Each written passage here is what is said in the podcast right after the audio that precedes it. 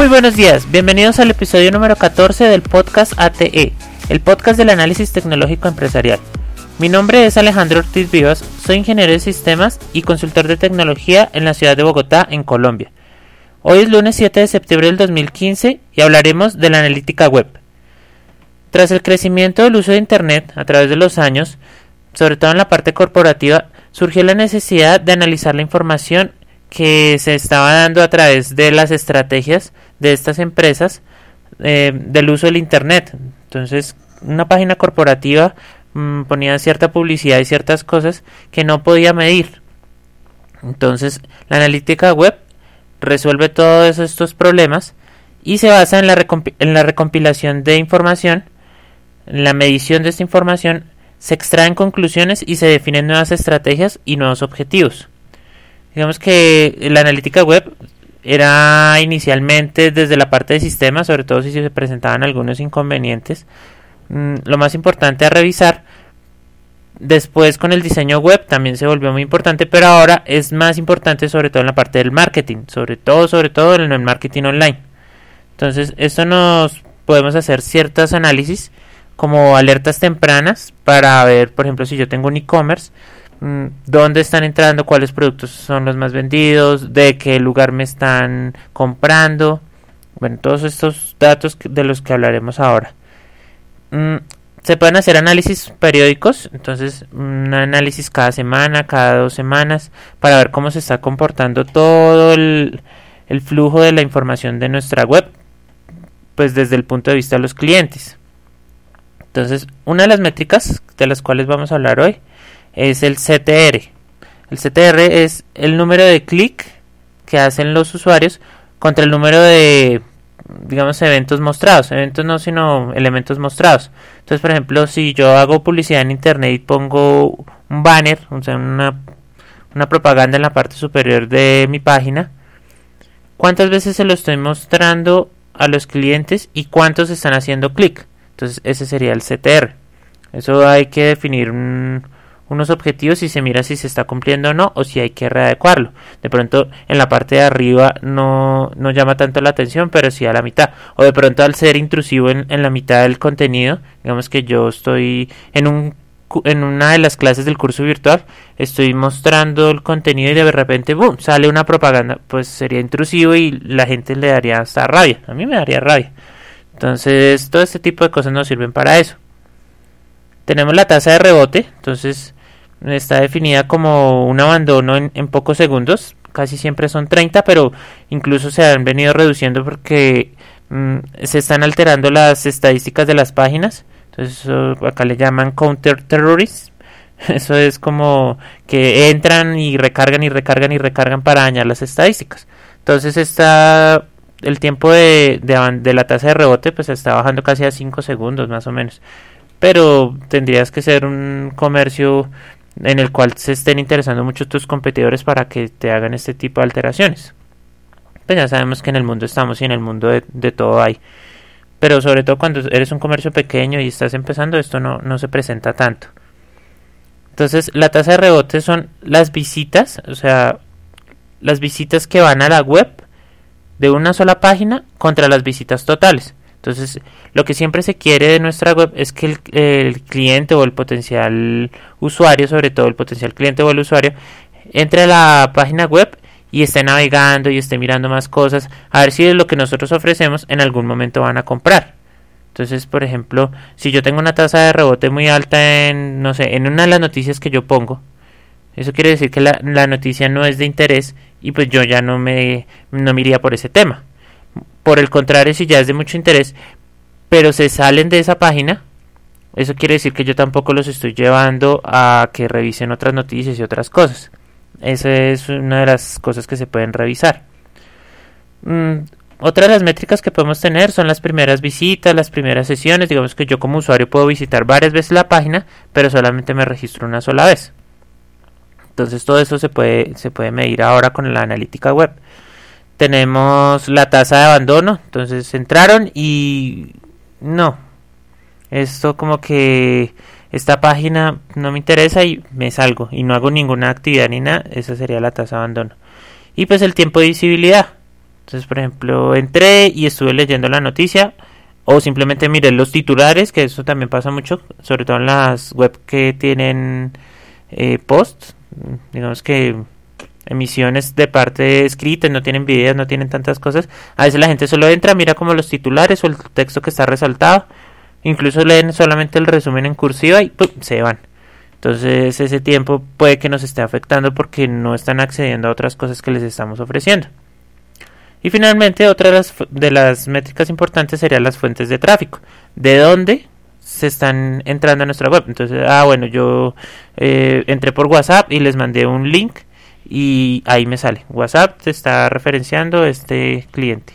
O yo mandé una noticia por Facebook y la gente entra. Entonces, Facebook te dice, ah, bueno, tuviste tantas visitas de Facebook o de Google, de la parte orgánica, del SEO, bueno, todo eso que hemos hablado del, del marketing online.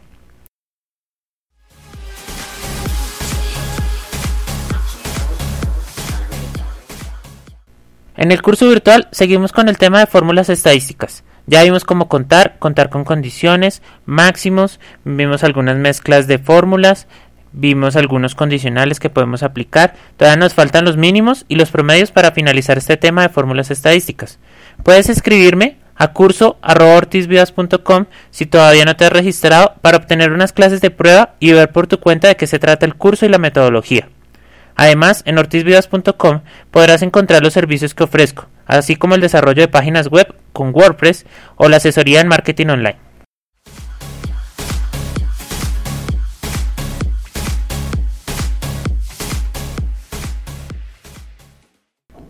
En esta segunda parte del tema del día vamos a hablar de una de las herramientas que a mi parecer es de las más importantes y encima de todo es gratuita, que es la de Google Analytics.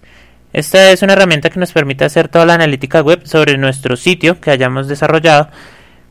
Tiene unas características muy especiales y se integra pues con Google, con el buscador que es como el más grande en este momento y por lo cual no sirve no sirve tanto. Incluso es atacado por algunos spammers y por alguna gente que inescrupulosa que quiera alterar las estadísticas pero pues eso se puede manejar. Entonces Google Analytics tiene varios, digamos, varios apartados. Por ejemplo, tiene el tiempo real.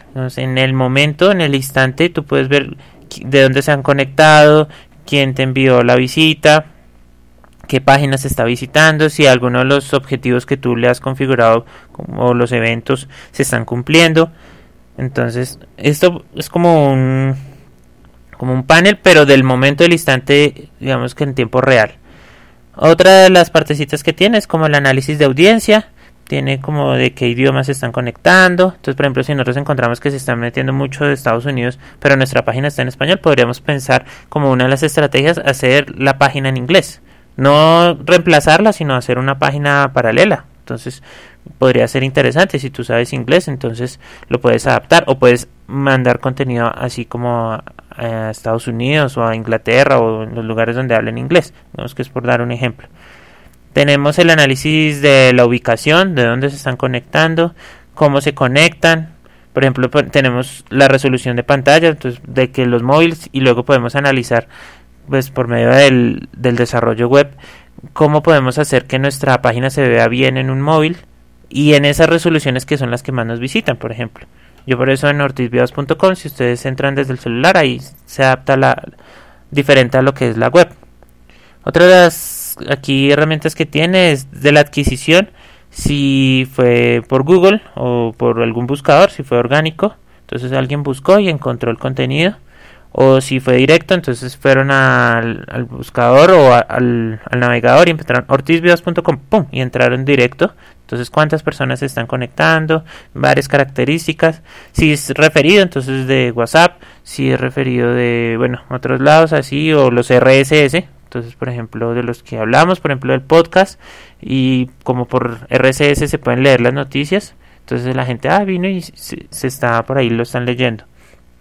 Si es de una campaña de, de publicidad, del marketing online, como AdWords, bueno, todo esto se puede, todo lo que es de Google se adapta bien ahí tenemos el comportamiento de los usuarios, entonces qué páginas miraron, qué página miraron primero, qué página miraron después, eh, qué búsquedas hicieron, qué eventos hicieron. Entonces, si presionaron clic, si esto está bien configurado, entonces se dice, bueno, presionó este botón y, uno lo puede leer. Mm, hay una herramienta muy, muy importante, pues muy chévere y muy interesante que es la de analítica visual. Entonces, te muestra un pantallazo de tu página web, por ejemplo, la de inicio, y te dice cuántos hicieron clic en, en el primer ítem del menú o cuántos hicieron clic en el inicio o cuántos hicieron clic en categorías o en mi caso en servicios. Todo esto es muy muy muy importante verlo para poder analizar pero lo hacen de forma visual es muy chévere. Tenemos así por último la parte de las conversiones entonces yo pongo objetivos. Cuántas personas escribieron al curso bronce del curso virtual en ortizvidas.com entonces ahí me va diciendo no entraron a la página pero no hicieron el evento entonces ahí hay una tasa de rebote y unas cosas que toca, se pueden analizar. Si tienes un e-commerce, un, comercio electrónico, se puede mirar cuántos productos miraron antes de comprar, bueno, todo ese tipo de cosas.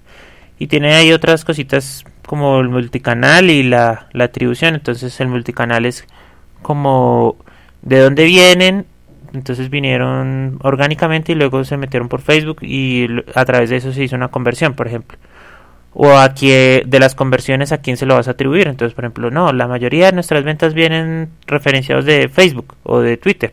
Entonces, ahí uno puede diseñar unas, unas estrategias diferentes o potenciar las que ya están funcionando bien. Bueno, entonces les deseo un feliz inicio de semana. Les agradezco como siempre una valoración en iTunes de 5 estrellas, sería excelente, o un me gusta en iBox Recuerda que si necesitas una página web me puedes contactar ahí en ortizvivas.com. Nos hablamos el día de mañana donde hablaremos de qué es un hosting. Gracias y hasta entonces.